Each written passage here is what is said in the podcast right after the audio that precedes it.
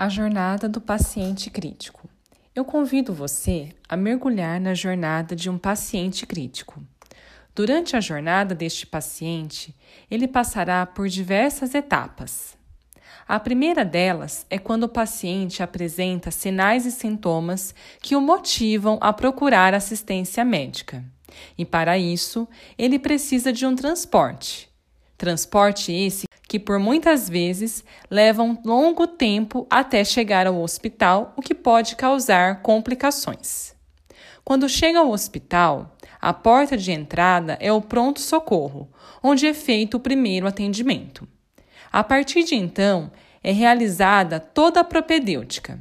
São coletados exames laboratoriais e solicitados exames de imagem conforme o quadro do paciente. Um exemplo aqui na imagem é a tomografia, que permite fechar um diagnóstico e fazer uma cirurgia reparadora. Posteriormente, o paciente precisa passar pela unidade de terapia intensiva para sua recuperação, onde será cuidado por uma equipe multidisciplinar treinada. Eles farão o seu acompanhamento com o apoio de uma monitorização complexa até a sua recuperação.